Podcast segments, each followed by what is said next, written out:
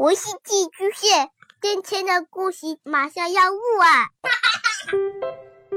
孩子的世界充满了色彩和欢乐，用有温度的声音讲你爱听的故事。白羊叔叔和大明的晚安故事。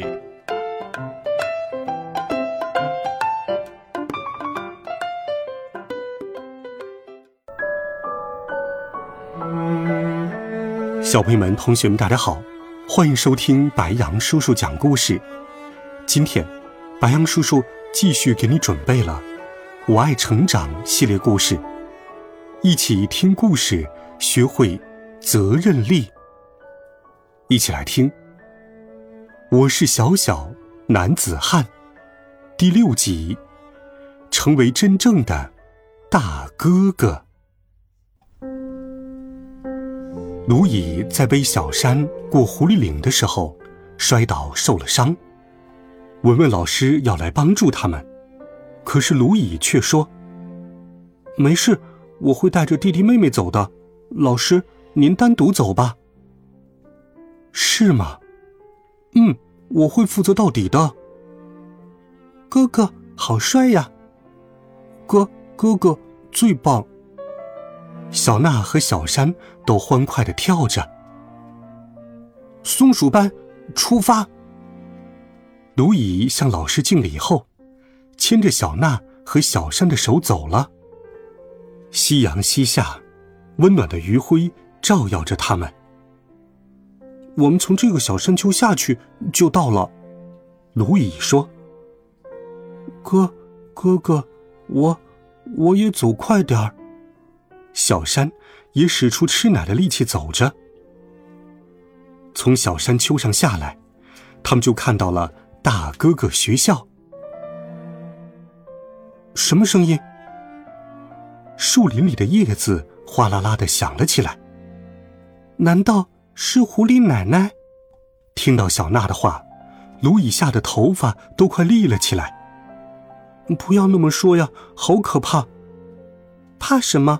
文文老师就在后面，不用怕。小娜好像从来都这样坚强。为了能不再想狐狸奶奶的事，卢乙开始转移话题。你们为什么想来这个学校啊？因为小山想来，小山病了，每天都需要人照顾，他为了锻炼自己的独立性，就说想来这里。我我是男子汉，我想自己做事，自己负责。小山神采奕奕的说道：“来到这个学校要喂猪，还要接受魔鬼式训练，你们来之前都知道吗？”卢乙问。“嗯，知道。大哥哥学校就是教会我们如何承担责任的。”听完小娜的话，小山也点点头。卢乙突然感觉小山才是大哥哥，小娜才是大姐姐，虽然他们都只有六岁。哥哥来之前不知道这些事情吗？嗯，我是被妈妈骗来的。卢乙看着小娜，不好意思的挠着头。我是独生子，所以做什么事情都随心所欲。我写作业写烦了，就扔给妈妈，让妈妈替我写。我的事情几乎都是妈妈替我做。妈妈这是在向我报仇呢。哥哥，你来这里后悔吗？你讨厌妈妈吗？嗯，有一点儿。但是遇到你们后，跟你们学到了很多。以后。我会努力成为真正的大哥哥的。哗啦啦！正在这时，孩子们都从树林里走了出来。松鼠班终于到达了，老师和孩子们手牵着手围着松鼠班。啊，大家都在这儿！卢姨有些晕头转向的，小娜和小山也都愣在那里。文文老师。鼓着掌走了出来。松鼠班真棒，能坚持到最后，祝贺你们！所有的人都在等松鼠班，大家都很担心松鼠班里行动缓慢的小山，不安分的卢蚁，总是和卢蚁对峙的小娜。江卢蚁，恭喜你成为真正的大哥哥。乌龟般的大姐姐美拉说：“我还担心你能不能坚持到底呢。”美拉继续说：“哈哈，我说了，你不要为我们班担心。”卢蚁难为情的说道：“孩子们，今天我们走了很多的路，大家都辛苦了。大哥哥和大姐姐们都不负重托。”带领弟弟妹妹们非常出色的完成了任务，弟弟妹妹们也都懂事听话，一起互帮互助完成了这次任务。所有的孩子都很棒。那么现在，我们就一起回学校吧。”老师说道。“好。”孩子们成群结队的向大哥哥学校走去。第二天早晨。大家都沉浸在即将回家的喜悦里。哥哥，我也能拿到毕业奖章呢！小娜兴奋地对卢蚁竖起了大拇指，小山也跟着姐姐一样对卢蚁竖起了大拇指。多亏有你们，卢蚁也对姐弟俩竖起了大拇指。不一会儿，校长来到了院子里。孩子们，过去的一周过得愉快吗？校长像第一天说话那样捂着双手喊道：“愉快！”孩子们也用一样的动作回答。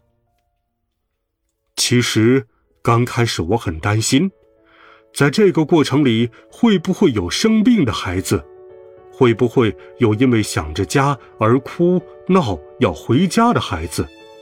但是，我们没有一个人掉下队伍，我们都一起漂亮的完成了任务，所以你们全都可以获得毕业奖章。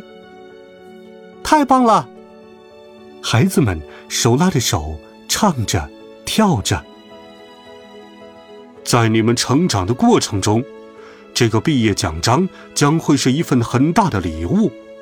当你感到辛苦或者遇到困难的时候，请看一下这个毕业奖章，你就会想起在大哥哥学校里发生的事情，想起大家一起互帮互助、齐心协力越过狐狸岭的事情，你将会从中获得力量。之后，校长开始为孩子们颁发毕业奖章。松鼠班。江如乙、李小娜、李小山，到，到，到。以上学生恪尽职守，互相帮助，齐心协力，出色的完成了本次任务，故颁发大哥哥学校毕业奖章。三个孩子拿到奖章后，都把奖章捧在胸前，激动不已。太棒了！现在我也成为大哥哥了，以后我再也不用妈妈帮忙，可以独立完成自己的事情了。卢蚁兴奋地高举着奖章，在院子里绕着圈跑了起来。好了，孩子们，这一本《我爱成长》系列故事《责任力》，我是小小男子汉，白杨叔叔就给你讲到这里。责任心是怎么来的？听过故事，你了解了吗？有的时候，我们要有更多的耐心，更多的坚持，更多的沟通，更多的互相分担。责任力是我们内心重要的力量之一。你有哪些想对白羊叔叔说的话呢？欢迎留言告诉我吧。温暖讲述，为爱发声。我们明天见。晚安，好梦。